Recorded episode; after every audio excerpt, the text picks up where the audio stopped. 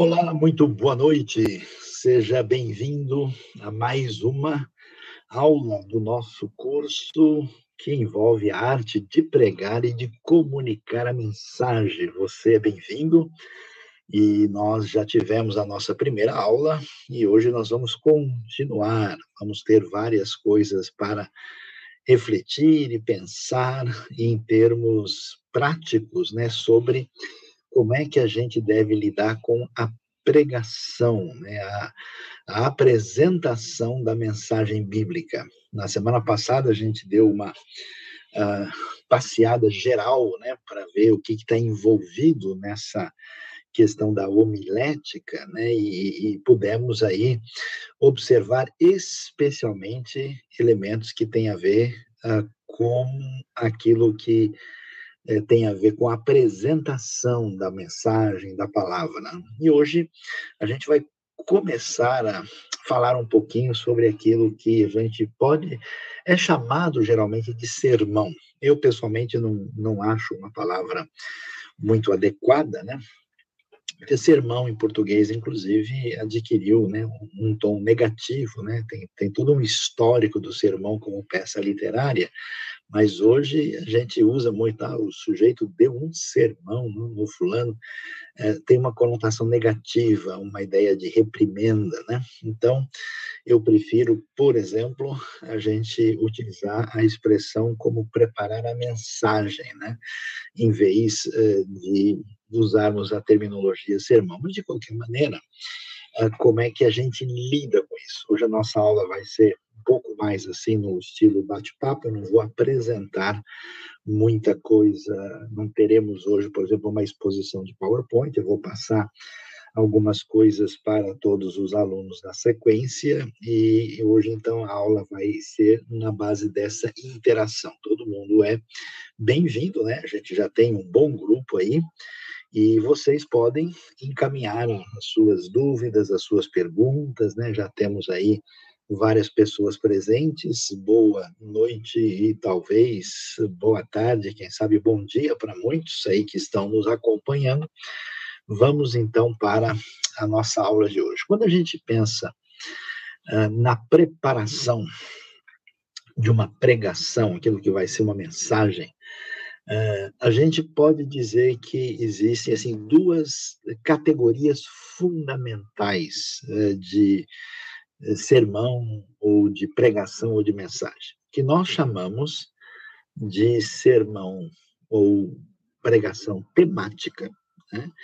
ah, ou expositiva. Eu posso dizer que são as duas categorias fundamentais. Você vai ver, por exemplo, algumas pessoas tentando fazer uma, às vezes, né, os livros de homilética eles são vamos dizer, variáveis nesse sentido. Né? Existem uh, pessoas que fazem uma distinção entre, por exemplo, um sermão que é chamado sermão tópico e um uh, sermão que seria classificado como temático. Eu acho que essa distinção muitas vezes é um pouco artificial, né? porque, na verdade, quando a gente fala de uma pregação temática, né, do que, que a gente está falando? Falando que o pregador eh, seleciona certos temas que ele eh, sente ou considera né, importantes para uh, aqueles que vão participar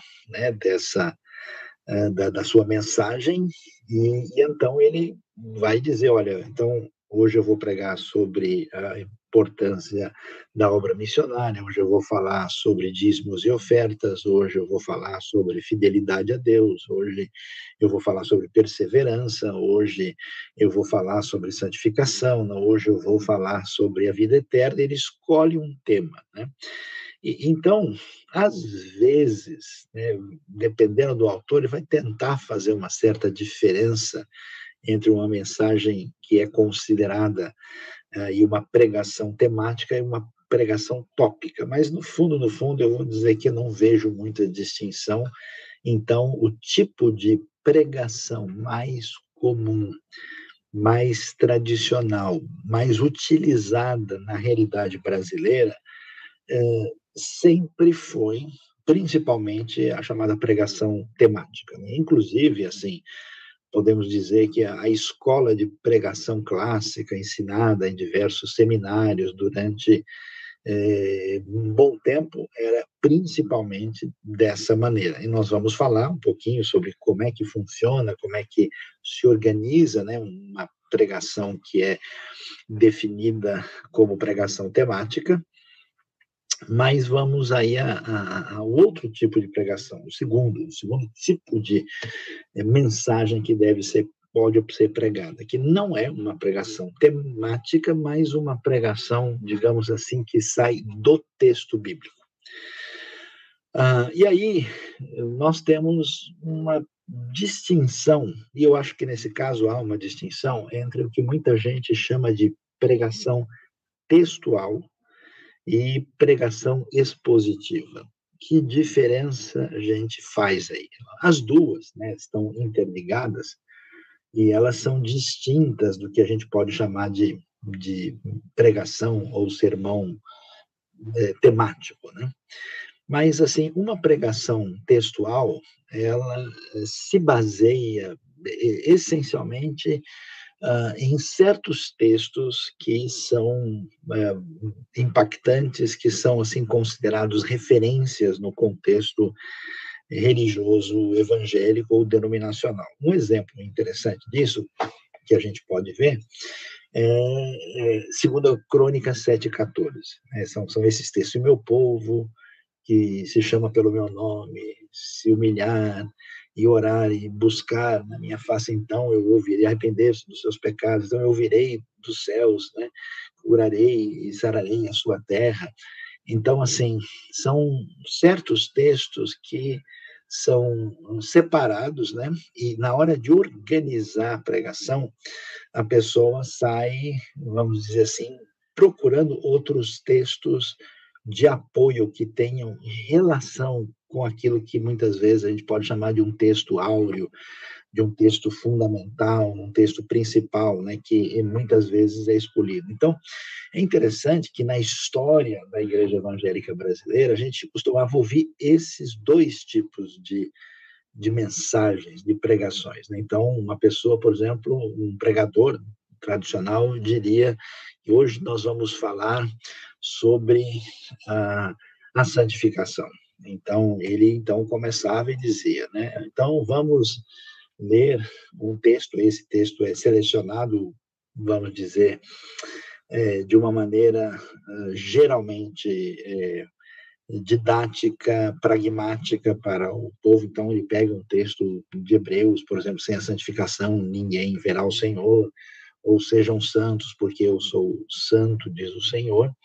E a partir daí, então, ele organizava essa mensagem em função desse tema. Então, ele começava e dizia: a santificação é uma necessidade é, na nossa vida. Ele pegava, então, vários textos e iria tentando ali construir né, as possibilidades uh, de como esse, esse tema deveria ser organizado a partir daquela primeira referência. Depois ele diria alguma coisa do tipo: a santificação é uma possibilidade. Veja aqui que Deus fala dos santos né, que haviam na igreja uh, primitiva. Nós vemos aqui se Deus está nos chamando à santificação, então a santificação é uma realidade. Depois ele vai, então, a santificação é algo que é necessário na sua vida. Deus está pedindo para você, né? E aí ele terminava geralmente com uma aplicação, em alguns casos com um apelo, um convite, né, para a pessoa tomar alguma atitude nessa direção. Né? E esses, esses sermões é, temáticos, eles é, é, é sempre foram sermões ou mensagens que a gente pode chamar é, principalmente pragmáticas, mas eles são pregações, vamos dizer, variáveis. Né? Alguém pode, por exemplo, pregar um, um, uma mensagem uh, temática, né? mas uma mensagem, é, assim, é, por exemplo, puramente contemplativa e abstrata. Né? A pessoa dizia, olha, é, é importante conhecer a Cristo. Conhecer a Cristo é exigência de Deus. Conhecer a Cristo é um chamado para todos nós. Conhecer a Cristo é algo para a realidade do dia a dia, né? Então, assim, muitas dessas pregações, sendo bem objetivo direto, eh, eh, se tornaram o que a gente pode chamar de lugar comum. E sempre houve manuais, pregações pré-prontas, né, que a pessoa pega lá tal, e tem os chamados três pontos da pregação, né? E a coisa se organizava dessa maneira. Né? Então, por que ah, o, a, o sermão temático tem valor? Qual é a, a sua razão de ser? E podemos dizer qual que é a sua dificuldade. A maior, vamos dizer, é, atração que nós temos no sermão temático é que você pode dirigir a sua pregação a partir daquilo que você considera absolutamente importante e relevante. Então, os pastores sempre foram muito atraídos por pregações temáticas, porque as pregações temáticas podiam ser organizadas em função das necessidades. Então, sendo bem objetivo e prático, o pessoal, por exemplo, começava a ter alguma dúvida sobre doutrinas evangélicas e doutrinas do pano de fundo católico. Então, vem lá uma série de mensagens que tenta é, organizar o pensamento das pessoas né, nessa área. Ou a gente tem uma necessidade grande de contribuição para a igreja terminar tal obra ou alcançar tal objetivo as mensagens vão nessa direção. Não, nós vamos ter nesse mês uma série de conferências, né? Então, uh, o sermão temático ele facilmente se adapta à realidade da organização do pregador, do pastor, do líder que pode, né, pegar, digamos assim, os temas que ele percebe serem necessidades. E além disso, vamos assim dizer, de certa forma, esse tipo de sermão é mais fácil de elaborar, né? porque a pessoa, na verdade, escolhe uma temática e ele vai organizar isso basicamente, digamos, em três, quatro pontos e vai é, apresentar essa pregação que, de certa forma, é mais fácil de ser elaborada. De maneira semelhante, a pregação textual ela, ela tem, é, assim, tradicionalmente, né, é, essa proposta de uma escolha de um versículo, ou de dois versículos, ou de um texto significativo que a pessoa lê né, e separa ali, e ele também é, pode encaminhar-se na direção em que a pessoa deseja, através dessas escolhas dos temas, ou melhor, dos textos né, que são apresentados ali. E há uma, uma certa semelhança entre esse tipo de pregação temática e uma pregação textual. É, quais são as dificuldades que a gente vê nesse tipo de abordagem? Né? Quando você caminha de uma maneira temática, é possível fazer um bom trabalho fazendo pregações temáticas? Com certeza é. No entanto, é, também é, há um perigo muito significativo da pessoa, vamos dizer, é, caminhar na direção de uma mera pragmática, né? de escolher as coisas dessa maneira, de modo que, a, vamos assim dizer, a pregação se torna mais facilmente manipulativa. Né? ela acaba sendo mais facilmente direcionada para os objetivos da liderança daquele que prega, ele proclama. Né? E, e, a, a pregação textual é como se nos versículos nós tivéssemos, digamos assim, um tema já desenvolvido. Né?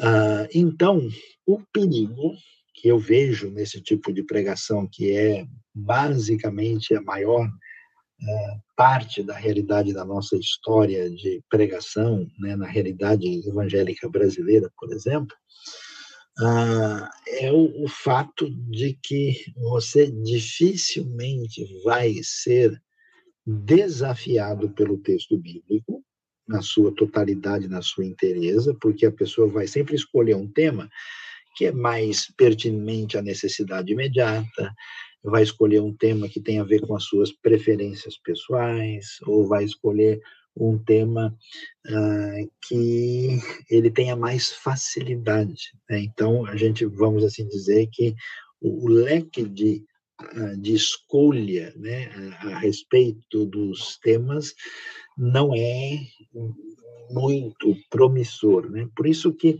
eu diria que existem muitos pregadores que são viciados em pregações facilitadas, né? Tem até eh, hoje você tem muitos livros que são esboços de sermões prontos, e na maioria dos casos é bem assim uma coisa realmente desse perfil que as pessoas utilizam e isso facilita a vida do ponto de vista prático, né?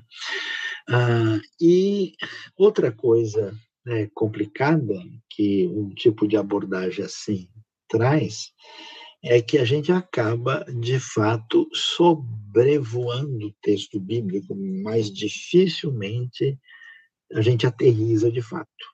Né? A pessoa fica, assim, dizendo generalidades, e é curioso isso, às vezes um, um pregador né, prega uh, sobre um tema que muitas vezes tem é, proposta pragmática, ele prega num texto, depois prega no outro, e você começa a ver que as pregações são muito iguais, né? Elas acabam basicamente meio que trocando seis por meia dúzia, né? E aí você tem uma dificuldade né, de caminhar adequadamente. A pregação temática, para ser uma pregação boa, ela precisaria ser muito bem trabalhada. Por quê? Porque quando você vai tratar de um tema, né, e esse é o problema, né, ou mesmo uma pregação textual que você escolhe um versículo-chave e depois sai passeando, você vai enfrentar a dificuldade de pegar um assunto para tratar com ele na Bíblia como um todo. E vamos lá, né, se eu pego um, um assunto, por exemplo, uh, que envolve contribuição financeira, né, ou envolve a vida após a morte, né?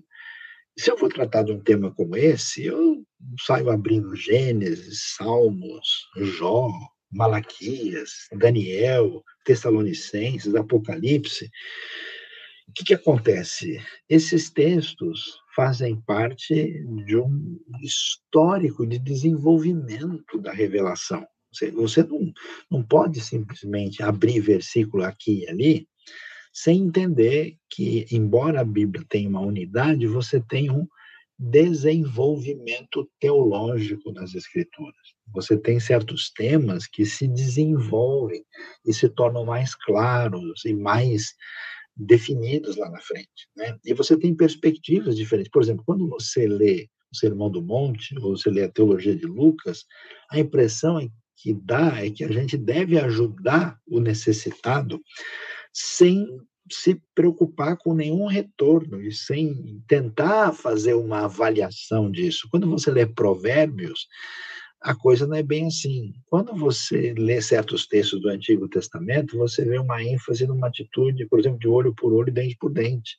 Quando você lê no Novo, você vai ver que Jesus amplia é, a maneira de lidar com esse tipo de coisa. Então, assim, na verdade, na verdade, pegar um tema e passear na Bíblia com ele, vai envolver esse conhecimento é, da, do desenvolvimento uh, histórico teológico do que nós temos nas Escrituras, vai envolver um entendimento do contexto de cada texto, né?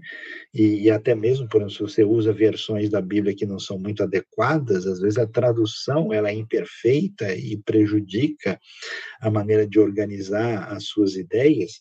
E você deveria entender, mas aqui no Salmo, né, do que, que o salmista está falando de fato, mas o que quer dizer esse texto em Êxodo no contexto. Então, se for fazer a lição de casa direitinho, você precisa estar tá muito bem estruturado hermeneuticamente, precisa estar tá com um embasamento teológico bem adequado e bem reforçado, né? E precisa ter essa base exegética adequada para que você, de fato, consiga fazer esse passeio sem perder o caminho e o fio da meada.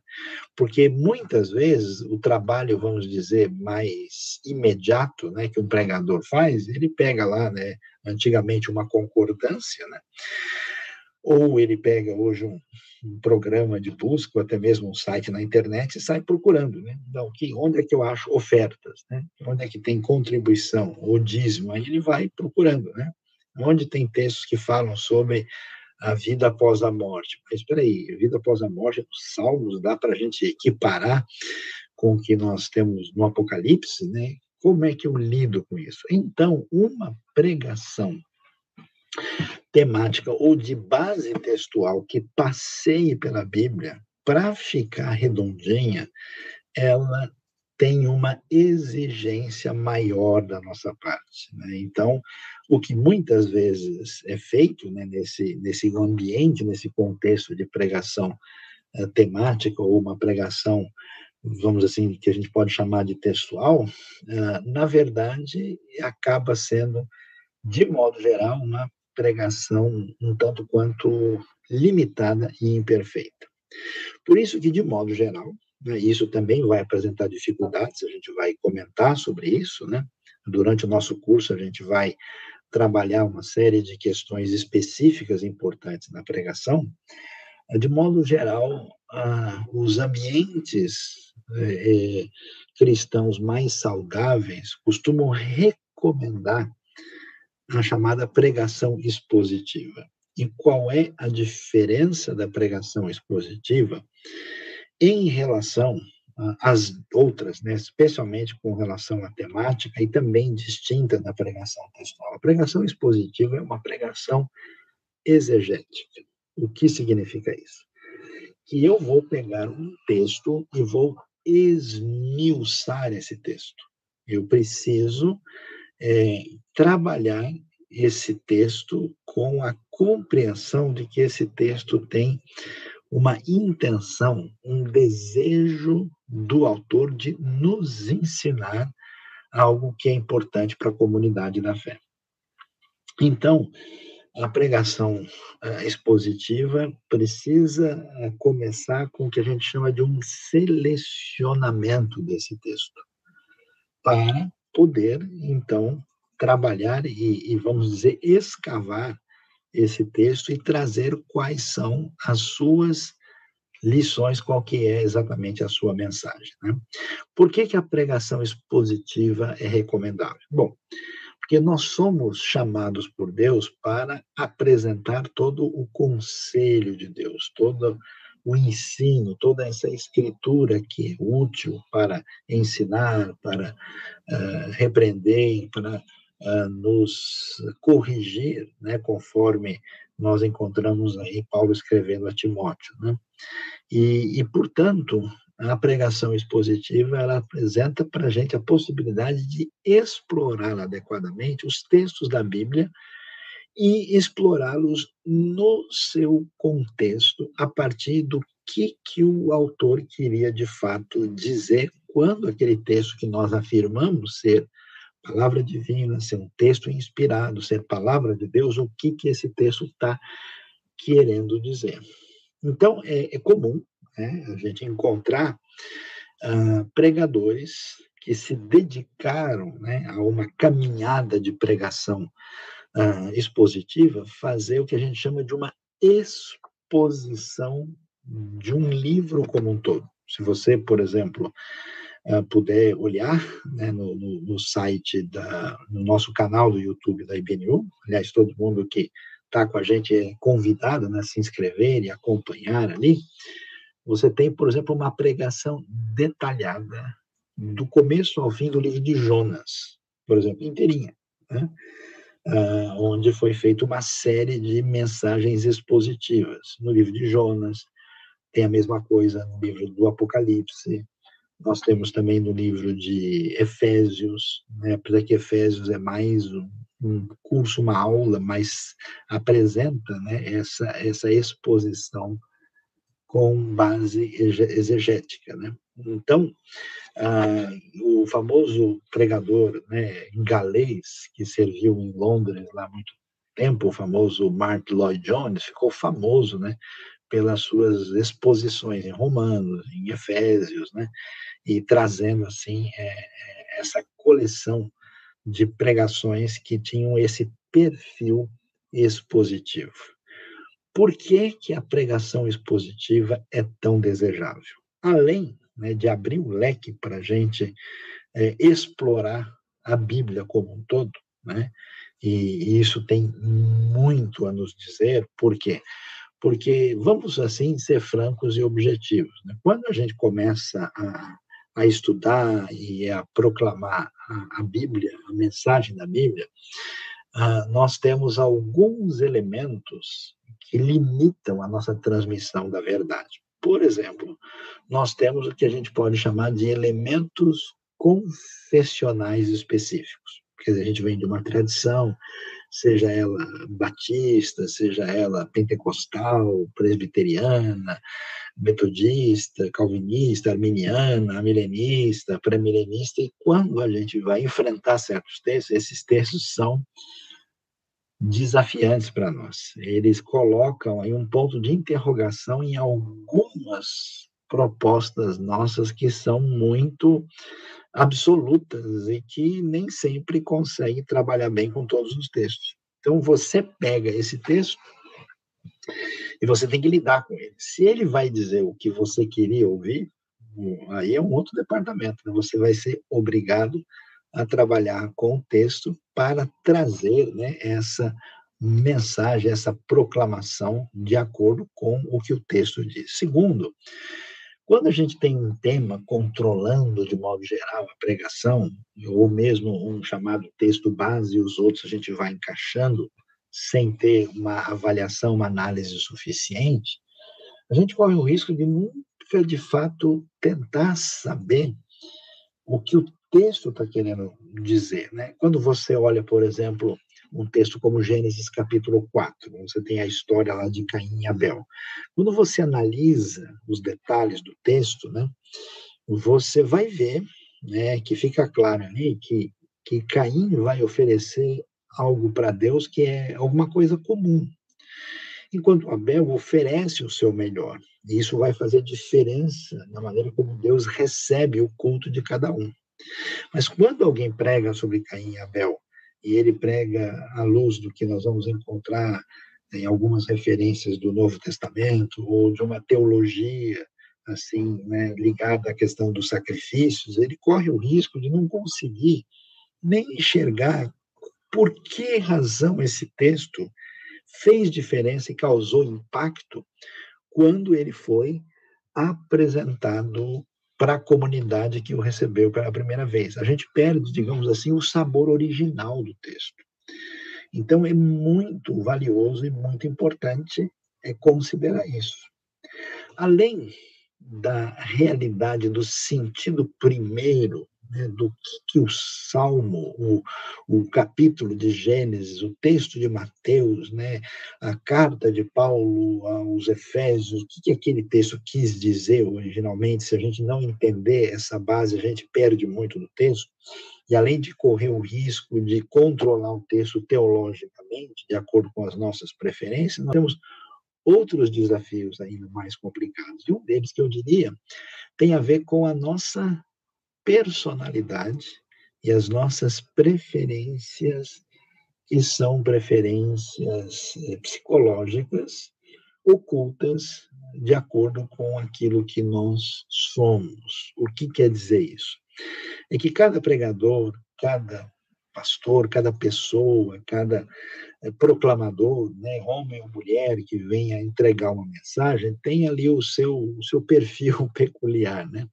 E de repente ele pega um texto que é um texto exortativo, que pega forte, raça de víboros, quem ensinou vocês a fugir, né, da ira vindoura? Aí o cara fala, ixi, eu não vou pregar sobre isso, não. O pessoal vai olhar feio para mim. Que negócio é esse de chamar o pessoal de um monte de cobra, né?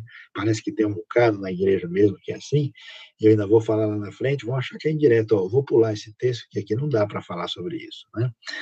E a pessoa, então, faz um selecionamento. Esse selecionamento pode ser um, um selecionamento, por exemplo, de um pregador cujo interesse é só evangelização e missões. Já encontrei gente assim, que todas as suas mensagens são por quê? Porque ele gosta, porque é uma pessoa de, de índole prática, ele não quer saber, por exemplo, de pregar um, algo ligado a um outro elemento. Outros textos que surgem que não fazem parte da preferência, às vezes inconsciente do indivíduo, ele deixa de lado. É aí que acontece, uma comunidade que se desenvolve assim, ela se desenvolve de maneira desequilibrada. Por isso, a pregação expositiva é interessante, porque você tem o texto do jeito que ele está. E se você for honesto e sincero, você precisa fazer o quê?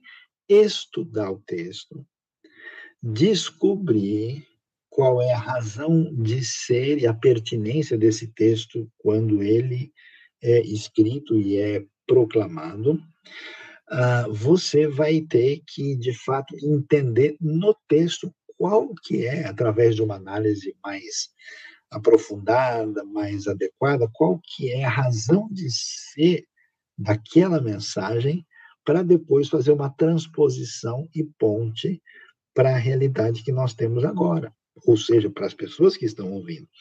E esse trabalho é um trabalho, vamos dizer, mais profundo, é um trabalho, digamos assim, mais sério, mas é um trabalho muito pertinente e relevante. Por quê? Porque o texto bíblico é rico. Ele tem narrativas, ele tem poesias bonitas, ele tem literatura apocalíptica, ele tem é, textos que são de perfil legal, né, no sentido jurídico, uh, ele apresenta uh, histórias do cotidiano, ele tem parábolas. Então, quer dizer, ele tem uma diversidade e a maneira como o texto é construído, ele mexe com a nossa razão, o nosso entendimento da realidade de Deus, da nossa relação com Deus e com o próximo. Ah, ele mexe com as nossas emoções, né? existe uma sensibilidade, certos textos são profundamente tocantes. Né? Ele mexe com a nossa vontade, a nossa decisão, e ele mexe com a nossa prática. Então, o perigo de você se tornar refém de você mesmo na pregação é que você, por exemplo, pode ter um perfil muito teórico. Eu conheço pregadores que são apenas teólogos no sentido mais abstrato do termo. Então, eles só pregam doutrina. Eles só pregam a diferença entre o certo e o errado. Eles só pregam um aprofundamento no conhecimento teórico das principais doutrinas a respeito de Deus. Eu conheço pessoas que são profundamente pessoais, que têm um coração mole, que estão sempre eh, chorando e sempre sensibilizados. Então, eles pregam o quê? Conforto, eles pregam consolo da parte de Deus, eles pregam pregações emocionais, às vezes sem conteúdo e sem embasamento. Já tem outros que são puramente pragmáticos, eles querem levar o povo a fazer alguma coisa. É aquilo que o pessoal chama né, do indivíduo que ele é task-oriented, né? ele é levado à, tarefa que tem que ser. Então, ele, é um, ele não é um, um expositor bíblico, é um mobilizador. Pessoal, essa semana nós vamos levantar 500 mil reais para o nosso projeto. Amém! Quem, quem pode dizer um amém comigo aqui agora? Vamos lá. E aí o sujeito pega lá um texto e ele diz, né? E às vezes alguns mobilizadores são até manipuladores. Pega um versículo qualquer lá que assusta o pessoal, ou pega um que promete muita coisa, né, de acordo com uma leitura mais imediata. E você, então, na minha maneira de entender, esses caminhos são um caminho de desnutrição espiritual.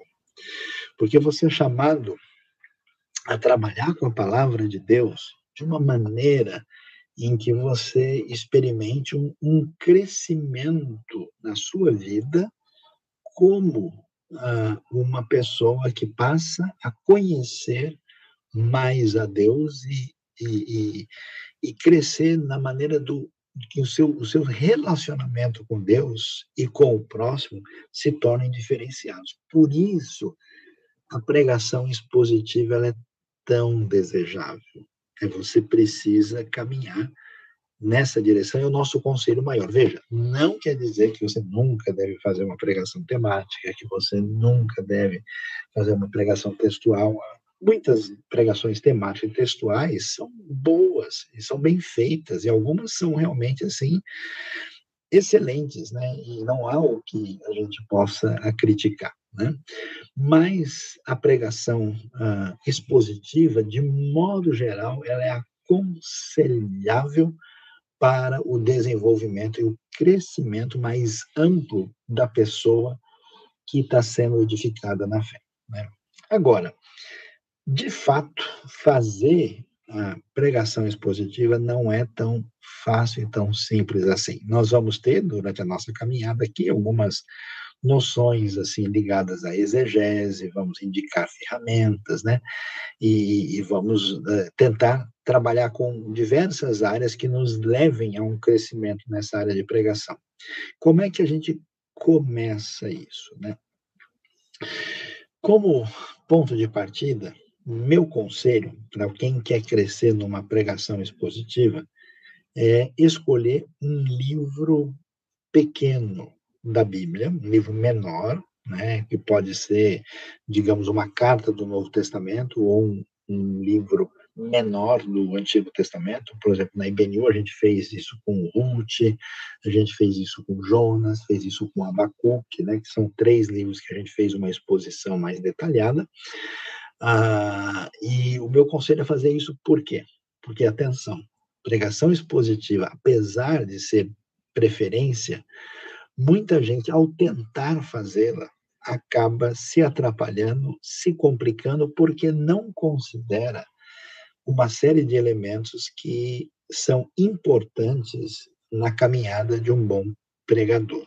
Por exemplo, o sujeito escolhe o livro de Jó para fazer uma série de pregações positivas. Amém, Deus abençoe, né? Mas Jó tem 42 capítulos. Se você for fazer um capítulo por, vamos dizer assim, domingo né, ou final de semana, você já imaginou, né? Não tem como você pregar sobre Jó no Natal, né? Nem na Páscoa, nem em algumas datas específicas. É, e aí você vai pregar sobre Jó o ano todo. Ainda que o livro de Jó tenha muita coisa importante para nos dizer, essa noção, vamos dizer, prática, essa noção da, da realidade da congregação deve nos ajudar a ter uma atitude ponderada, porque eu conheço gente, conheci gente pessoalmente, que falou, não, eu estudei, eu entendi que a pregação expositiva é a melhor, aí o sujeito escolhe um livro grande, passa meses pregando na igreja sobre aquilo, e para falar a verdade, cá entre nós, o pessoal tipo, diz assim: a gente não aguenta mais o indivíduo só falando sobre isso nos últimos oito meses. Né? Então, é preciso ter uma atitude aí ponderada, uma adequação entre essa arte de exposição e a realidade das pessoas que estão ouvindo essa mensagem e como isso se organiza no contexto prático das pessoas durante, por exemplo, um semestre ou um ano. Né? Uh, um outro fator complicador disso é que uh, a mensagem né, expositiva de um livro ela precisa ser uma mensagem que vai ter uma relação de conexão com aqueles que vão ouvir essa palavra. E quando a gente pega, por exemplo, né, um texto como Efésios, né, quando a gente pega até mesmo um livro como o livro de Ruth, né, ou pega a carta de Paulo aos Tessalonicenses, da primeira ou a segunda, não é difícil você fazer essa ponte, essa conexão direta. Mas certos textos, por exemplo, imagina o que é você fazer uma exposição durante um semestre todo no livro de Levítico, pegando cada pedaço, então, sacrifício, pegará o animal e tirará né, a gordura que está sobre o fígado, e levará e aspergirá sobre o altar tal. E quer dizer, para você trabalhar o Levítico em cada texto e encontrar ali um elemento de pertinência para a comunidade no contexto de hoje, não será tarefa fácil. Isso significa que há certos textos que são muito mais trabalhosos, muito mais difíceis de você conseguir fazer uma análise exegética adequada, entender a razão de ser desse livro e conseguir fazer essa relação de pertinência com a comunidade da fé. Então, não é assim que simplesmente o sujeito descobriu a pregação expositiva e agora ele fala: não, daqui para frente eu vou pregar de Gênesis a Apocalipse, né? E a gente vai chegar lá. Guardadas as proporções, as pessoas que estão aqui, né, os queridos amigos aí que nos acompanham, o que a gente fez, por exemplo, no projeto Rota 66, foi exatamente, não dá para fazer com detalhamento, né, porque a ideia é um comentário né, introdutório sobre os, todos os livros da Bíblia, são 613 estudos, tal, Uh, e em alguns textos você tem até uma mensagem pronta ali no, no, que o Rota apresenta, mas em outros você de fato trabalha com três, quatro capítulos de uma vez, né? E dá um panorama geral. O, o foco foi abrir uma base para a pessoa conseguir encontrar a pertinência daquele texto com a realidade nossa, para transformar né, a sua lição, sua mensagem principal em algo que tem conexão com a nossa realidade, com a nossa vida no contexto de hoje. Então, este é o desafio de uma pregação expositiva. Então, o conselho dessa aula é que você faça essa escolha e escolha um livro pequeno e faça uma experiência, né, uma sugestão, né, como a gente disse, um livro pequeno do Antigo ou do Novo Testamento. E aí chega a hora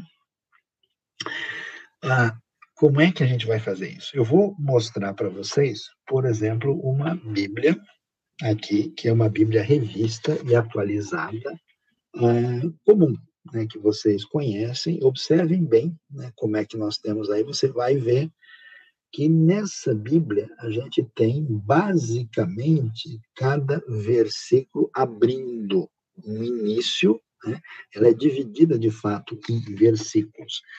Uh, qual que é a questão? Olhando para uma Bíblia assim, você não tem uma divisão adequada, por exemplo, de parágrafos, né? Apesar de que, voltando para olhar, se você olhar direitinho, aqui está no livro de Jeremias, observe aqui, por exemplo, o verso 8 né, do, do Jeremias, é, você vê que ele está em negrito, né? As Bíblias mais antigas, mais tradicionais, nem sempre têm uma divisão muito adequada para o pregador.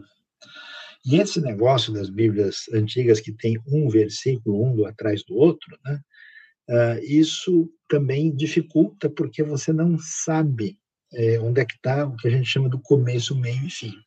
Então, quando você vai escolher um texto para fazer uh, um projeto de uma pregação expositiva, primeira coisa fundamental é você trabalhar esse texto dentro das suas divisões adequadas que surgem dentro do próprio texto.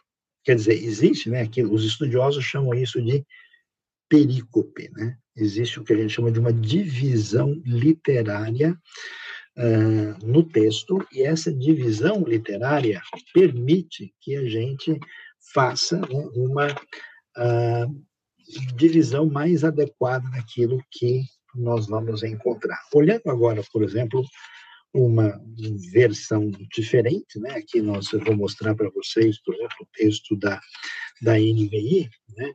O texto da NVI já tem um tipo de divisão diferente dessa que nós vimos. Vamos olhar aqui, por exemplo, o que aparece no livro de Números. Né? Você pode olhar uma Bíblia menor, mas que dá para a gente acompanhar. Observe que nesse caso, né, você tem uma divisão em parágrafos, né? A organização literária mais adequada. Você, de modo geral, também tem títulos uh, que ocupam espaços menores. É mais fácil através de uma versão como essa, você identificar mais adequadamente onde é que o texto começa, onde é que ele termina. para que você faça essa divisão. Quando você tem uma, uma proposta pragmática, tipo, eu vou escolher esse versículo porque ele é muito bonito e ele diz uma verdade, você não se importa com o que veio antes, com o que veio depois, e você seleciona aquele texto, né, e vai utilizando ele da maneira que lhe parece mais adequada e mais conveniente. Né? Quando você vai fazer a pregação expositiva, você tem que fazer de fato essa seleção correta de saber exatamente onde começa aquele texto e onde é que ele vai uh, terminar. Né? Isso é essencial porque essa diferença ela é diferença vital. Né? Eu já vi diversos pregadores é, pegarem um texto e né, começarem numa parte do texto meio que na metade dele, ou em dois terços dele. E às vezes até invadir um outro texto que não tem nada a ver, inclusive ele não consegue nem fazer a conexão direito, nem saber explicar o que aparece lá, e então esse procedimento é absolutamente inadequado. Né? Então eu convido todo mundo, se quiserem, por exemplo, dar uma olhada né, nas mensagens iniciais, talvez de Abacuque, ou do livro de Jonas, para poder ver como é que essa abordagem foi efetivamente feita, né? E nas próximas aulas a gente vai olhar essas uh, questões específicas com mais detalhe, com mais atenção. Agora, quando uh, a gente então escolhe um livro, né, você pode definir, pense aí num projeto seu, que você que está realmente estudando e querendo caminhar nessa direção, escolha um livro. Você precisa de ferramentas que ajudem a trabalhar. Então, escolha as ferramentas. Nós temos boas bíblias de estudo, a própria NVI de estudo, a, a Bíblia a Bíblia Shed, a Bíblia Brasileira de Estudos, você tem a, a, Nova Almeida de Estudos, você tem algumas Bíblias que são mais, digamos, trabalham um pouco mais o conteúdo bíblico em si. Quando, quando eu falo isso, eu quero dizer que certas Bíblias que são de perfil mais sistemático ou histórico, né, ela, elas têm um outro, um outro tipo de enfoque, não é um enfoque que explora exatamente essa essa conexão lógica do texto, né, que seria trabalhar o que a gente chama de exegese, de teologia bíblica propriamente dita. Né? Então, essas Bíblias são recomendáveis e bons comentários também. Se você vai pregar uh, num, num texto, escolha, selecione um comentário que vai ser seu apoio para você poder caminhar nessa proposta de uma pregação expositiva. Na hora de fazer a mensagem, a gente vai entrar nos detalhes na sequência desse curso, mas é importante ressaltar aqui os elementos, digamos assim, fundamentais que você precisa para a construção de uma boa pregação. Né? Você precisa, naturalmente, delimitar o texto, como a gente disse. Né? Então, por exemplo, estou olhando aqui, né? o livro de Jonas, no capítulo 1, né? Então, eu posso fazer uma pregação inteira né, de Jonas capítulo 1, do verso 1 até o verso 17, por exemplo. Né? Ou até posso subdividir isso né, de uma maneira em que seja possível eu dividir esse capítulo em duas partes. Né? Você conhece a história, o Jonas ele vai fugir do chamado de Deus, né? e aí ele é, deixa tudo e entra para o navio para fugir. Dá para você construir uma mensagem do verso 1 até o verso 5, que tem a palavra do Senhor indo a Jonas, Jonas fugindo do Senhor e indo para o barco, e então Deus manda a tempestade e os marinheiros lá vão ficar desesperados. Aí no verso 6, o capitão vai e encontra ele lá né? E aí começa um segundo momento dentro do texto. Mas não é uma divisão tão adequada. Se você quiser trabalhar muito esse conteúdo, é possível. Você tem que ver as possíveis divisões dentro do texto para organizar esse texto adequadamente. Então, você precisa selecionar o texto adequadamente. Vamos lá dizer, ah, vamos falar de Jonas de 1 até versículo, versículo 1 até versículo 17. Né? E eu preciso criar um título. E que título eu vou criar para minha pregação? Deixa o título para o final. Não faça o título agora no começo, porque o título deve ser o resultado da sua interação com aquilo que você vai pregar a partir do texto que está sendo selecionado. Você precisa, então, seguir para aquilo que a gente define como as divisões naturais de um sermão, de uma mensagem, de uma pregação, que é a introdução, depois o chamado corpo do sermão, da mensagem propriamente dita, e aquilo que é finalmente a sua conclusão. E como é que eu faço isso? A introdução, eu preciso de imediato né, trazer as pessoas para me acompanharem naquilo que vai ser a minha mensagem, a minha proclamação do texto. Então, eu preciso achar um ponto de pertinência, por que aquele assunto faz sentido para quem está ouvindo. Então, é comum numa introdução a gente dizer, nós muitas vezes pensamos que as pessoas que conhecem a Deus e que servem a Deus são pessoas que estão sempre sintonizadas com a vontade de Deus e que Deus usou pessoas assim, mas aqui na Bíblia tem a história de um profeta que conheceu Deus único, Deus verdadeiro. E de repente, ele ouve um chamado de Deus que ele não consegue compreender. Na verdade, ele se revolta e ele tenta fugir de Deus. Então, vamos pensar hoje: será que é possível fugir de Deus? Fique ligado, preste atenção, porque nós vamos ver o que de fato esse texto da palavra de Deus fala sobre esse assunto. Fugir ou não fugir? Eis a questão. Então você precisa ter uma introdução que traga esse tema, né? E que traga com pertinência, tem que ser isso rápido e objetivo. já vi pregadores chegar na introdução e ficar enrolando. E aí começa, não, porque na verdade Jonas, por exemplo, em português se escreve com J, mas em italiano é com G. E acontece que a pronúncia verdadeira no hebraico poderia ser assim.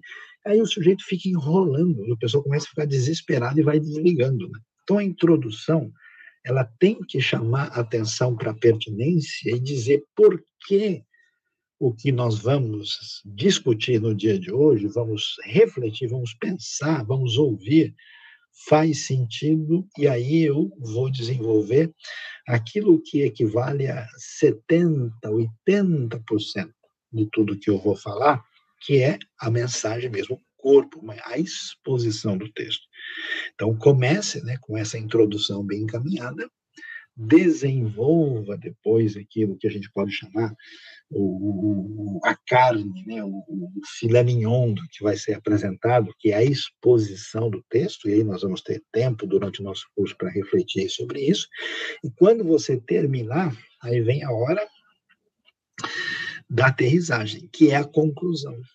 E que é fundamental, a conclusão ela deve ser breve, como a introdução. Se a gente puder fazer assim um cálculo, eu diria assim que a gente poderia pensar assim, 10 a 15% para cada uma das partes, né, da introdução e conclusão, e 70 a 80% para o corpo. E a conclusão ela precisa terminar com aquilo que é o achado maior que nós encontramos depois de estudar o texto adequadamente. Você, você precisa, a, a sua mensagem, a sua pregação, ela precisa vamos dizer assim, desembocar no título. Ela precisa desembocar em alguma coisa que a pessoa leve com ela. Né? Coisa do tipo, vale a pena servir a Deus mesmo diante do sofrimento inexplicável. A missão de Deus vai acontecer, você querendo participar ou não. Deus vai usar para os seus propósitos até as pessoas que a gente imagina que nunca seriam utilizadas. Mesmo alguém desobediente, fraco, o poder de Deus é maior a ponto de usar essa pessoa para fazer realizações impressionantes. Você precisa terminar, né? esse é o problema. Muitas pessoas, quando terminam, tem uns que nunca terminam, ficam derrapando na pista, né? É o cara da Fórmula 1 em dia de chuva, roda, roda, roda, não chega em lugar nenhum. E pior são aqueles que, terminando, como eu ia dizendo, né? Chegando já aos finalmente, o cara termina três, quatro vezes, né? E ele se perde. Eu já vi pregadores que têm 30% de introdução, uns 30% no máximo de conteúdo e 40% de conclusão, que na prática é 40% de enrolação, onde a pessoa não chega em lugar nenhum. Né? Então você tem que ser objetivo e, e realmente aterrizar na conclusão. Olha, diante do que a gente viu aqui, o que nós pudemos observar lá, você pega os pontos principais e precisa amarrá-los para chegar no ponto final e chegar ali, né, e terminar com a frase que é a frase impactante que fecha, né? E nós fizemos uma mensagem recente aqui na IBNU e trabalhando exatamente a questão do pecado, né? A gente escolheu um título para o desfecho, né, para mostrar que o problema da maldade do pecado que a gente enfrenta está dentro de nós. E o título que a gente escolheu é o pecado não mora ao lado, né? Para dizer que ele mora dentro, né? E, e, como é que se escolhe esse título? Precisa ser, de modo geral, uma frase forte, uma frase de efeito, uma frase que a pessoa não vai esquecer, de preferência que tenha ligação com a realidade cultural das pessoas que estão ouvindo. Né? A gente, quando desenvolveu o projeto do Rota, por exemplo, quando os amigos de Daniel, né, uh, estão lá e eles não, o próprio Daniel, os amigos se recusam a comer, né, a comida do rei da Babilônia, o seu né, banquete especial, o título do estudo foi Beleza não se põe na mesa. A pessoa não esquece de uma frase dessa, né, porque ela tem pertinência, ela tem impacto, ela tem força.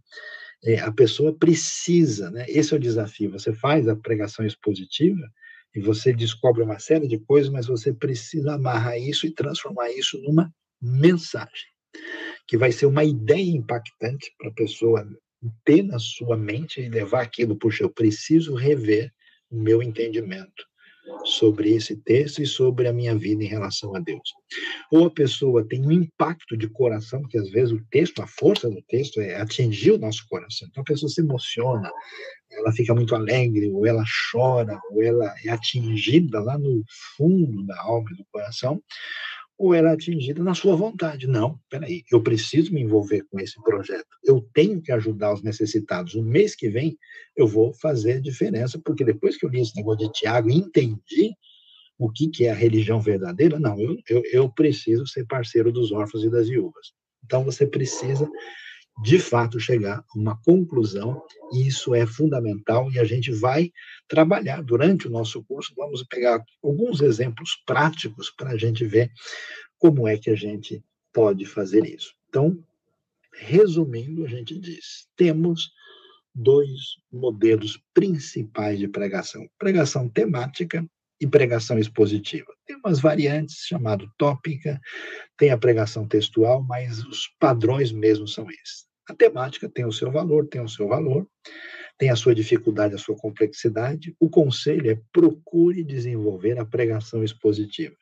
Saiba fazer isso de maneira adequada, de uma maneira contextualizada ao seu ambiente, de uma maneira em que você consiga fazer isso adequadamente com a base que você tem e não se esqueça defina bem o texto, bem escolhido, aprenda a organizar introdução, corpo e conclusão nas proporções adequadas e com o ponto adequado e escolha como título, depois de estudar e entender tudo que vai ser pregado, aquilo que é uma frase que vai ter força, impacto e vai permanecer na mente e no coração daqueles que ouviram a mensagem.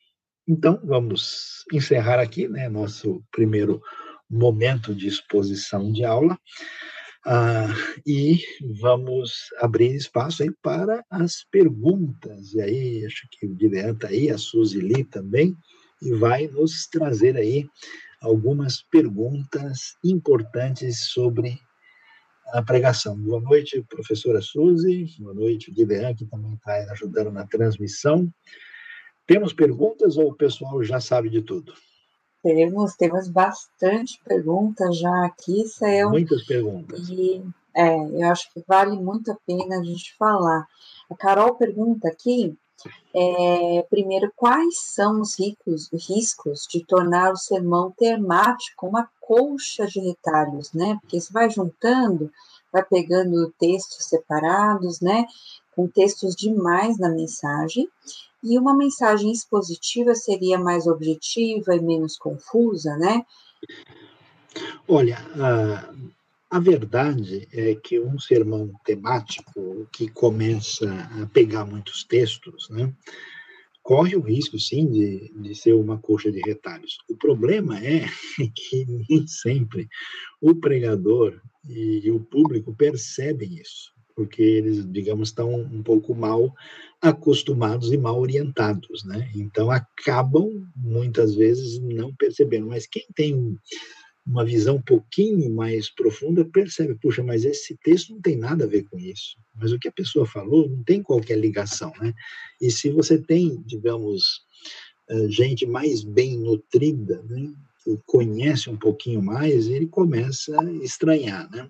Será que uma mensagem expositiva seria mais objetiva e menos confusa? Ela pode ser, mas nem sempre, porque a mensagem expositiva ela, ela vai é, ser um enfrentamento dependendo do nível de relacionamento que o pregador tem com o texto. Eu vou, vou dar um exemplo aqui, Suzy, para a gente ver o desafio disso. Pega, por exemplo, uma carta como 1 Coríntios. Bota um indivíduo, né? Aí para fazer uma exposição. Quando ele chega no capítulo 7, o capítulo 7, por exemplo, valoriza e dá uma atenção ao celibato, que não é exatamente um valor muito forte né, nas comunidades evangélicas de hoje. Né? No capítulo 11, a discussão é sobre o véu, a mulher e o véu. No capítulo 12, nós temos a lista dos dons carismáticos que muitas igrejas vão ter dificuldade de, de lidar com aquele texto. E no 14 é como deve ser administrado o dom de línguas. Então você imagina, 1 Coríntios são 16 capítulos, quatro de cara já se tornam uma dificuldade muito grande. Então, depende, depende muito, né? a pessoa precisa saber para quem ele está pregando, né? E como ele pode proclamar, pregar esse texto com o devido embasamento. Senão, uma mensagem expositiva, em tese, ela seria menos confusa. Mas é aquele negócio, por onde eu dirijo? A resposta é, depende da estrada. O sujeito pega, assim, uma estrada tranquila, né? dirigir em Efésios, por exemplo, é uma beleza, né? Mas, quando o sujeito pega Obadias, por exemplo, não sei quantas mensagens eu ouvi em Obadias, né? Aí a coisa já fica um pouquinho mais trabalhosa. Verdade, bem complicado. A gente tem, uma, na verdade, uma, uma questão aqui, não, não exatamente uma pergunta, mas é o, o Washington ele fala que, infelizmente, muitas pregações hoje têm sido antropocêntricas, né? E não mais cristocêntricas ou teocêntricas, né? É, eu acho que vale a pena a gente falar isso, porque muitas vezes o foco acaba se tornando outro, né? A gente pega o texto, lê e acaba colocando foco na gente mesmo, né? Em uma outra questão. Não, é verdade. Quando a gente eh, se torna refém de uma postura pragmática, né? Você quer fazer o quê? Ver as coisas funcionarem. Eu preciso que as pessoas venham na igreja todo domingo.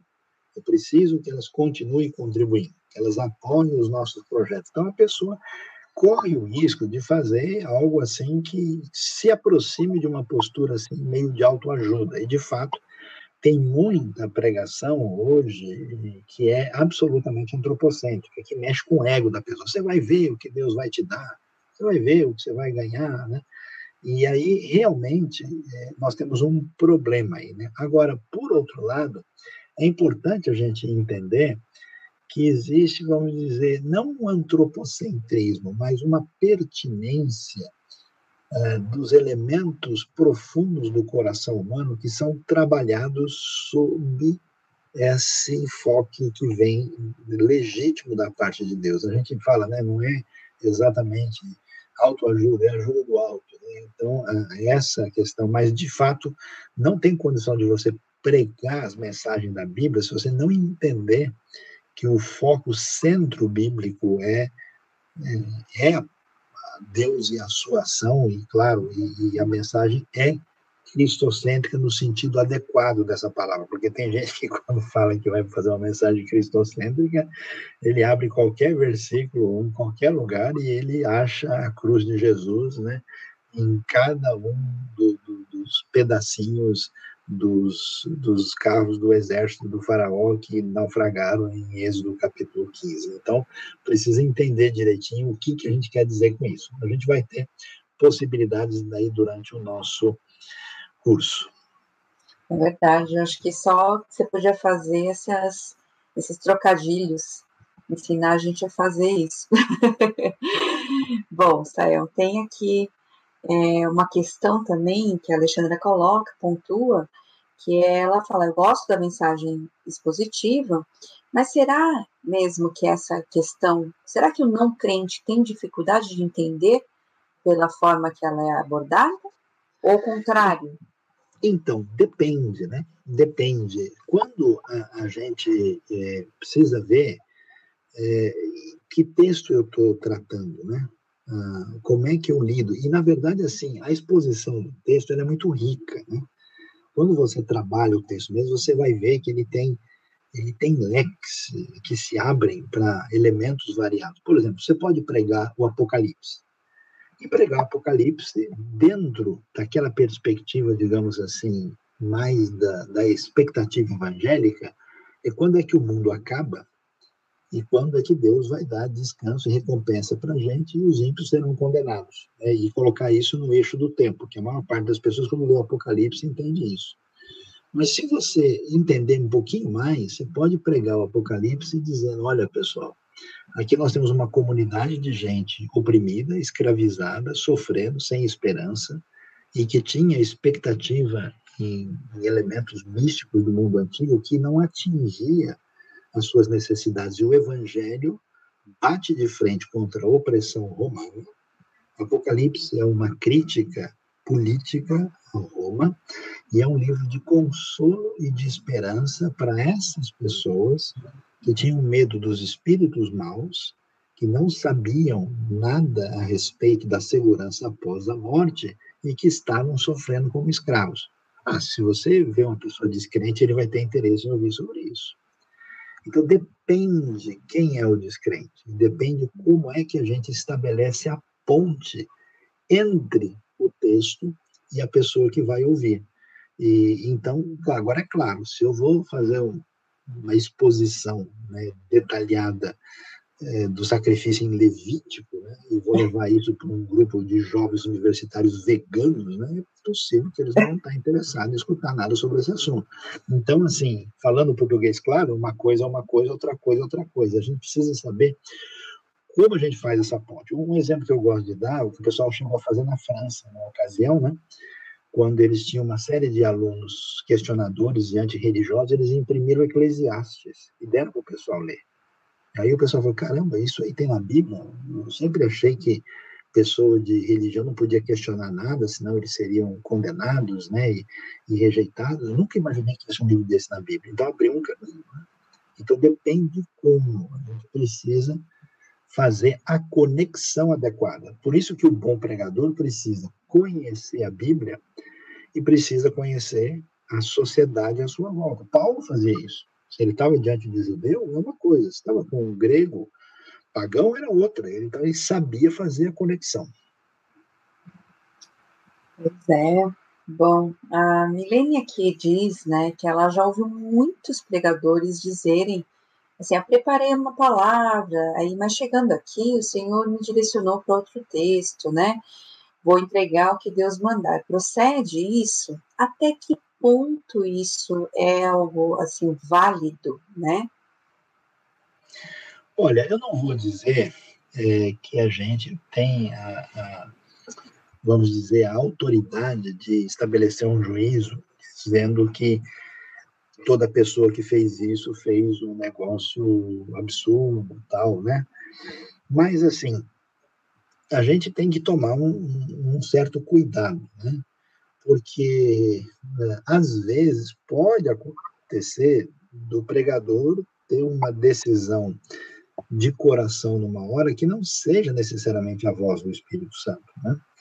E aí ele apresenta uma coisa de qualquer jeito, e aí fica complicado, né? que, que tudo que a pessoa faz no improviso, ele apresenta como obra especial do Espírito Santo. Aí fica uma coisa que a gente tem que tomar um certo cuidado. Mas acontece. Eu já cheguei em certos lugares em que eu mudei a pregação que eu ia fazer. Eu diria que em algumas poucas ocasiões, realmente, eu posso dizer ó, que eu senti de Deus uma inclinação especial para pregar sobre isso. Mas assim, veja, era uma pregação para a qual eu estava preparado. Não é que eu cheguei lá na hora, abri assim falei, deixa eu ver o que cair aqui, Deus está mandando, né? Não funciona assim. E às vezes eu percebi que o ambiente onde eu fui pregar, as informações que foram me dadas não eram adequadas para aquele ambiente. O pessoal me disse, olha, aqui vai ter é, um encontro evangelístico. Eu cheguei lá, não tinha ninguém descrente. Todo mundo era, tipo, como chamar, né? velho de igreja.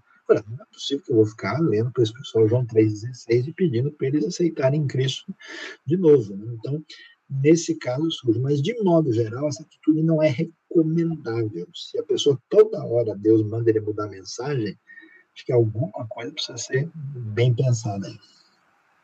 Tem que estar bem fundamentada, a pessoa precisa conhecer bem, né? Mesmo para mudar, para poder falar de outra coisa, ele precisa conhecer bem daquilo, né? Com certeza. Agora, Sael, é, o Luiz Carlos diz aqui, né?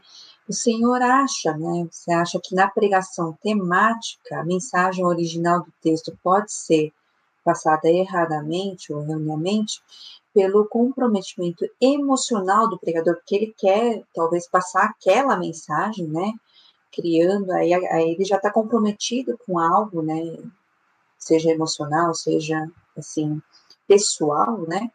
E aí pode criar uma essa mensagem errada? Olha, a pregação temática por si só, ela não cria isso. Né? O problema está com a pessoa. É muito mais fácil você manipular uma mensagem temática do que uma mensagem expositiva. Porque expositiva você vai ter que ler o texto todo depois trabalhar em cima dele. Agora, uma pregação temática é uma coisa diferente. Né? É, eu vou falar a comunhão entre os verdadeiros cristãos. Agora, como eu vou trabalhar isso, se eu vou dizer que a comunhão é comer na casa do outro, se a comunhão faz parte de participar do piquenique da semana que vem, se a comunhão envolve a gente ajudar quem está passando necessidade, aí o sujeito caminha, né? Para o lado que ele deseja. Existe uma atitude diferente, por exemplo, em quem pega um tema e fala: deixa eu olhar direitinho aqui uh, o que, que a Bíblia tem sobre isso como um todo. Né? Ele fala o que, por exemplo, sobre órfãos e viúvas. Aí ele pega lá e olha todas as passagens e constrói uma coisa legal em que está bem fundamentada. Agora, às vezes, não, a pessoa já tem um objetivo, já tem um foco, e aí você percebe isso, que ele vai tentar né, puxar textos que venham apoiar e de uma maneira descontextualizada. Então, nesse sentido, pode ser, sim, né, que o, o pregador se deixe dominar por um desejo de encaminhar coisa e ele procura o que a gente chama de textos prova, né, para a sua intenção. Nesse caso aí existe, eu, eu, acho que a maior parte das vezes o comprometimento ele é pragmático. A pessoa quer, né, que chegar nesse ponto, então ele vai utilizando os textos de uma maneira inadequada como apoio da sua ideia temática principal. E aí o Washington aqui pergunta, Sayão, sobre a questão da pregação com tipologia. Né? O que, que é primeiro a tipologia bíblica? E é possível, você acha interessante essa pregação com tipologia? Então, a tipologia bíblica é, em si é um tema teológico que faz sentido. Né? Você tem isso. Né? Inclusive, o livro Interpretação Bíblica da que a editora Vila Nova publicou, e, e, tem um capítulo sobre isso, o autor chama-se Roy Zuck. Ah, é muito bom aquele capítulo, e, e ele vai mostrar para a gente é, o, o que, que a gente pode considerar como tipologia. Tipologia é aquilo né, que, de fato, é visto como tipo né, no Antigo Testamento, uma espécie de prefiguração de uma realidade que você encontra em Cristo no Novo Testamento. Então, por exemplo, você vai ver um elemento tipológico naquilo que Hebreus vai falar, né, sobre o sacrifício da pessoa de Cristo, tal. Melquisedeque é um tipo de Cristo. Né? Você encontra essas conexões. Qual que é o problema? O problema é quando a pessoa vai pegar as coisas do Antigo Testamento e vai construir uma tipologia que o Novo Testamento não apresenta. Né? Então, vou lá, ó, Cades Barneia, o povo rodou em Cades Barneia. O que é Cades Barneia? Cades Barneia é um calvário na sua vida. Cades Barneia significa, às vezes, que você não vem à igreja durante aquele mês, fica circulando. Então, a pessoa faz é, uma atitude de interpretação alegórica e cria uma tipologia inadequada. Por exemplo, nessa questão cristológica, é muito complicado o pessoal pegar o tabernáculo e cada detalhe do tabernáculo ele vai achar, perdoe-me a expressão, um fio de barba de Cristo. Né?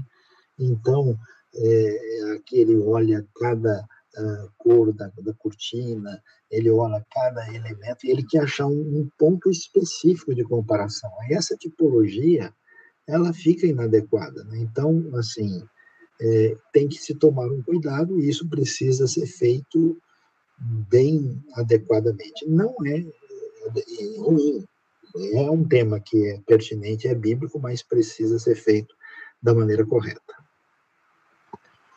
Certo. Agora, Saião, é, o Luiz Carlos pergunta aqui, na pregação expositiva, qual é a maior dificuldade, né? É a falta de conhecimento histórico, do contexto, ou a deficiência na hermenêutica, né, na forma de entender, interpretar a Bíblia? Olha, de modo geral, uh, existe muita gente que tem dificuldade eh, com a questão da hermenêutica, né? por isso um curso nessa área é fundamental. Né? É aquele negócio, a pessoa lê um texto do Antigo Testamento e aí ele lê uma narrativa e nunca percebeu né, que um texto narrativo não necessariamente é um texto normativo. E aí vai ler algumas coisas né, que certos personagens bíblicos fizeram, e ele vai, porque Abraão fez isso, né, porque José fez isso, bom, José é um homem de Deus, escondia as coisas na bagagem dos irmãos, então, como eu sou um verdadeiro filho de Deus e, e em sintonia com José, eu vou esconder as coisas lá em casa também, é isso que a Bíblia está mostrando aqui, né? Quer dizer, ele é que está perdido, né? E, e, tá, e a, a, hermenêutica se escondeu dele, não está entendendo nada, né? Então, às vezes, você vê deficiências sérias. Então, um, um curso básico de hermenêutica é fundamental. Mas a falta do entendimento do contexto é vital, porque se você não entende, veja, qual, qual é a questão? Todo texto, quando é escrito, ele é escrito por causa de uma situação específica estava acontecendo. As cartas de Paulo não são livros de teologia sistemática. O pessoal está em dúvida. Escuta, a gente está esperando Cristo, ele morreu e ressuscitou, vem nos buscar, mas agora as pessoas aqui da igreja estão morrendo. Por que, que eles morreram? Eles, eles não serão salvos? Como é que vai ficar a situação deles? E como é que é isso? Então, existem perguntas, dúvidas, e Paulo escreve corrigindo equívocos, erros comportamentais, doutrinais. Então, se você não entende o que deu origem ao texto, por que aquele texto é importante, isso tem a ver com o contexto histórico, linguístico, literário, de modo geral, você perde o principal, você não sabe, né? Eu me lembro de uma vez que tinha uma pessoa conhecida nossa, que é, ela é, nasceu né, na, na China, na Ásia, e chegou ao Brasil, né? E aí ela foi visitar uma região lá e viu uma festa junina. Ela não entendeu o que era aquilo. De repente, ela viu uh, o pessoal fantasiado de caipira, né? A mulher lá com um dente pintado de preto, com as coisas, com um chapéu de palha, com uma roupa rasgada. Falou, nossa, que povo estranho esse aqui do Brasil, né? Casamento deles, olha como é que é o casamento, nunca vi uma noiva tão feia na minha vida. Quer dizer, ela não tinha o entendimento do contexto, né? Não sabe, como é que vai saber na China o que é uma festa junina brasileira, né? Não tinha sentido. Então, às vezes é isso, você lê um texto, né? e você é, não está sabendo qual é a pergunta que está sendo feita lá, então você não entende a razão de ser do texto. E por isso as ferramentas são fundamentais para a gente poder, de fato, ter o pano de fundo, né, é, para poder entender o texto adequadamente. Lembrei aqui, saiu só para é, o pessoal quebrando prato, né? Tem casamento que quebra prato. Imagina uma pessoa chegar e não entender nada. É, a pessoa errou, olha o que estão fazendo lá, chama a polícia, estão quebrando tudo, não é brigado, né? Eu acho que é isso que acontece realmente com o texto, muito, muito bem colocado. É, hoje eu pergunta aqui, mas eu, eu, não sei exatamente se é como lidar ou como entender os textos paralelos entre os do Antigo e o do Novo Testamento. Então, esse é um desafio uh, bastante eh, grande né, e específico. Né? A gente tem a, a, própria Vida Nova lançou também um livro sobre isso, né, sobre as citações do Antigo no Novo Testamento. E as boas Bíblias de estudo, como a própria NVI de estudo, trabalha isso também. Depende um pouco do texto, né? porque você vai ver que às vezes você tem uma citação direta, né? nascimento de Jesus em Belém citação direta de Miqueias 5:2. Né? Olha, nasceu o rei dos judeus em Belém, como está escrito, né? de ti, Belém, sairá aquele, né? que o governo está sobre os seus ombros. Então você tem uma citação direta e uma ideia de um cumprimento daquilo. Às vezes não, às vezes você tem uma alusão, às vezes você tem uma, uma conexão parcial de uma ideia que aparece lá e que ela é é, aproveitada no Novo Testamento para trabalhar um conceito que tem pertinência, mas não é exatamente tão paralelo à primeira vista. Né? Então, uh, o uso não é o mesmo, né? não é igual. A gente precisa ver caso a caso e ver que tipo de utilização está sendo realizada aí. Né? Paulo, por exemplo, trabalha até com alegoria, né? quando faz menção no Antigo Testamento.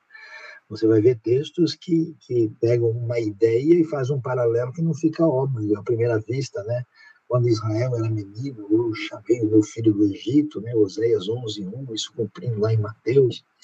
E, então, aí, vamos dizer, isso a gente precisa de uma aula para tratar disso, não dá para a gente resolver aqui em, cinco minutos. Mas é um tema importante, e até porque, teologicamente, pessoas fazem usos. Uh, devidos. Nem sempre são os melhores isso. Fazem uma, eu posso dizer assim que é uma forçação de barra a maneira como fazem essas conexões que não são muito uh, adequadas.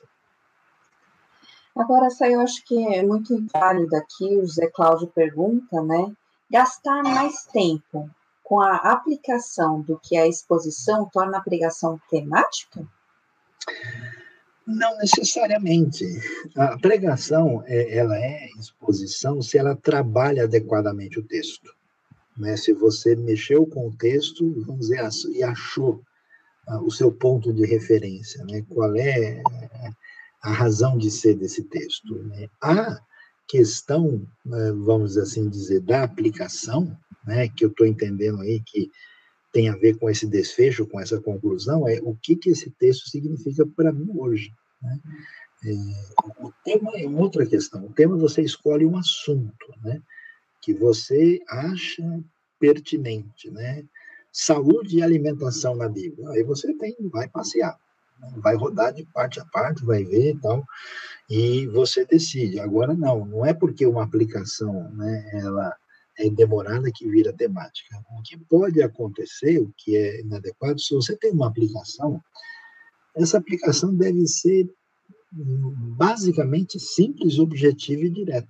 Se o sujeito ficar meia hora aplicando o negócio, isso é muito estranho, porque a ideia é você trabalhou todo um texto para chegar num ponto, né? A sua mensagem precisa ser uma, uma flecha, né?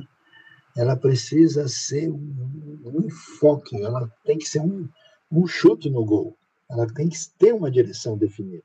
Então, se o sujeito fica aplicando meia hora no negócio, perde a razão de ser, né? não fica mais uma aplicação. Ah, então, depois que nós vimos aquilo que Cristo nos ensina, nós devemos ser mais bonitos, devemos ser mais educados, devemos ser mais simpáticos, devemos também dividir a nossa alegria com os amigos, devemos também repartir as tristezas com os nossos parceiros, devemos orar mais, devemos. Eh, se o cara elenca 12 devemos lá, perdeu. Né? A pessoa sai dali de uma maneira em que, em vez dele ter ingerido e se alimentado bem, ele sai com indigestão ou dor de barriga. Agora, Sayão, é, pensando nisso, qual a importância da estrutura, do esboço, né, da, da mensagem, da palavra aí, evitando essa questão da duplicidade, às vezes até usando os slides, né, para evitar um pouco você ficar falando muito da mesma coisa, né? Então, uh, você deve apresentar a sua mensagem, a sua pregação, uh, com o resultado final do que você viu. Você não, não pode, não deve, a não ser se a estrutura, por exemplo, tiver um elemento muito importante, por exemplo, se vocês forem acompanhar a pregação de Jonas, capítulo 1, você vai ver lá que o verso 9, ele é o ponto de referência da estrutura quiástica, e é um elemento essencial para entender o capítulo como um todo. Aí você trabalha essa questão da estrutura, mas você, na pregação, você precisa ser o mais espontâneo e comunicativo possível. Tem gente, por exemplo, que enche a pregação com 30 slides, né? E coloca capítulos inteiros, né? E até parece uma aquilo que você tem que separar é o que é essencial. Se você se perde naquilo que a gente chama de tecnicismo, você não comunica adequadamente, né? Você não faz essa ponte. Então, assim, eu nem aconselho a pessoa botar um monte de slides na mensagem, né? Ele precisa botar de maneira equilibrada né, para apresentar as coisas mais importantes. De modo geral, os slides devem ter o mais razoavelmente importante de informativo. Tem coisa, por exemplo, que aquela informação é vital e ajuda muito, e ele não pode deixar de ter os pontos mais importantes que a pessoa não pode esquecer. Né? E aí sim, então, de fato, tem que ter um equilíbrio aí, né? Se você fica. E tem pregador que fica lendo o slide o tempo todo. E aí realmente perde né, a conexão com quem está ouvindo a mensagem. Agora, Sael, interessante. Qual é o tipo de pregação utilizada por Jesus? Mais utilizada? Tópica textual ou expositiva?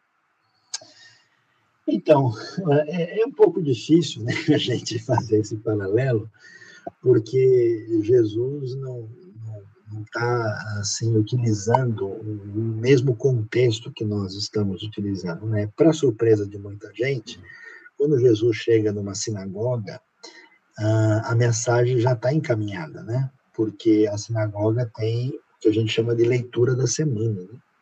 os famosos para-choque. Então Jesus chega em Nazaré e ele vai lá e vai abrir, ele vai ler Isaías 61, e vai dizer que hoje se cumpriu. Então, nesse sentido, ele fez uma pregação expositiva, inclusive ao vivo, né? um cumprimento direto. Mas, às vezes, Jesus pode ser classificado como quem está é, falando de maneira tópica né, ou, ou, temática, quando ele fala, por exemplo, sobre o reino. Né? O que, que é o reino? Então, o reino é um conceito importante e ele vai, então, dizer: olha, aqueles que conhecem o reino, aqueles que são bem-aventurados no reino, então ele faz isso. E muitas vezes, na, na, conversa com eles, ele pode, ele pega um texto, então ele, ele tem, vamos dizer, se a gente puder falar assim, ele é um pregador variado. Agora, é interessante que a maneira principal de Jesus ensinar é o que a gente pode chamar de uma mensagem contextualizada, porque a sua especialidade é parábolas. E as parábolas são trabalhar os conceitos fundamentais a partir da vivência uh, do cotidiano das pessoas, desafiando-as a refletir e tomar uma posição em função da chegada do rei. É muito interessante isso, né? É, agora saiu, acho que eu, a gente está chegando ao final, né? Mas eu acho que esse é uma coisa que eu queria falar pessoal, como a gente vai ter outras aulas, a gente vai trazer outros assuntos, né? E eu acho que muita coisa é pertinente às outras aulas. Aqui eu acho que vale a pena a gente pensar, porque é essa questão do, da dependência do ouvinte, né?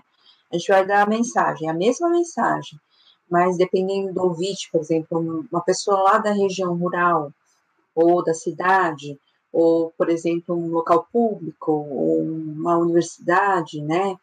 Como é que a gente lida com essa questão da pregação? Então, a pregação, para ela ter impacto, ela precisa atingir uh, o universo dos ouvintes, né? Uh, Jesus, quando está falando, está falando num contexto em que as suas pregações fazem sentido para quem está ouvindo. E, de fato, né, se eu vou falar de uma maneira para um, um, auditório muito amplo, eu preciso tentar falar da maneira mais, vamos dizer, equilibrada possível, para falar de uma maneira para atingir todo mundo. Né? E, ao mesmo tempo, eu posso detectar né, os grupos diferentes que estão ali, eu preciso criar pontes com essas pessoas. E essas pontes vêm da pertinência. Por quê? Se eu estou, por exemplo, pregando, né, e aí eu começo a usar um monte de exemplos do contexto digital, né? Pessoal, vocês precisam fazer um download da palavra de Deus na sua vida. E eu quero ver instalar e ver o software rodando no seu coração. Quer dizer, uma boa parte das pessoas não vão ter conexão com isso. E se eu estou numa zona rural, pessoal, vocês já viram o que é uma lua cheia?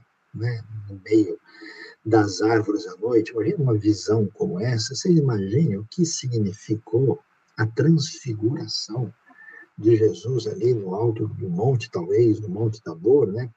Então, assim, isso é fundamental, porque se eu não estabeleço essa, essa, essa conexão, as pessoas elas, elas ouvem a gente e elas dizem essa pessoa pertence a uma outra realidade que não me diz respeito né? Eu tive uma experiência interessante na África né, em Moçambique né onde a gente teve a oportunidade de falar e a mensagem foi levada para um grupo de pessoas que tinham muita influência da tradição islâmica da da cultura árabe e a gente fez uma mensagem com a história de Agar e Ismael ah, o pessoal na hora, né? Agora, se eu fosse falar de coisas que não tivesse essa ponte, o pessoal não quereria ouvir uma segunda vez. Porque eles dizem, essa pessoa é estranha, ele fala de coisas que não tem nada a ver com a minha vida ou com a minha realidade. Inclusive, tem saudades aqui enviadas de Moçambique, falando é, nisso, eu vi né? Aqui, um abração para querido Moçambique aí, nossa terra gloriosa, um lugar muito especial. É isso aí. Bom, é, a gente traz semana das outras as próximas aulas, né? Alguns umas dicas de livros e vai ter um pouquinho aí de exegese, né? Como fazer. O pessoal está pedindo, né? Então vamos deixar para as próximas, porque tem muito assunto ainda para ser abordado, né, Sael? Muito obrigada aí pela aula, o pessoal agradece também. É, muito, muito bom. É, Deus fique, Deus abençoe. E fiquem ligados aí ao nosso conteúdo, compartilhem, né? Entrem no nosso Instagram, no nosso Facebook também, para poder compartilhar os, o, tudo que a gente faz, né? E abençoar outras pessoas. Muito obrigado, professora Suzy, obrigado também ao professor Guilherme. Um grande abraço para todos e preparem-se aí que vem muita coisa, teremos dicas para todos vocês aí e esse curso, o objetivo é abençoar a vida de todos. Muito obrigado, Deus abençoe, um grande abraço, boa noite, e amanhã à noite teremos aqui na BNU nosso espaço de daqui, exposição do Sermão do Monte. Então acompanhem que vai ser uma série do Sermão do Monte inteiro toda quinta-feira à noite. Um grande abraço. Um abraço.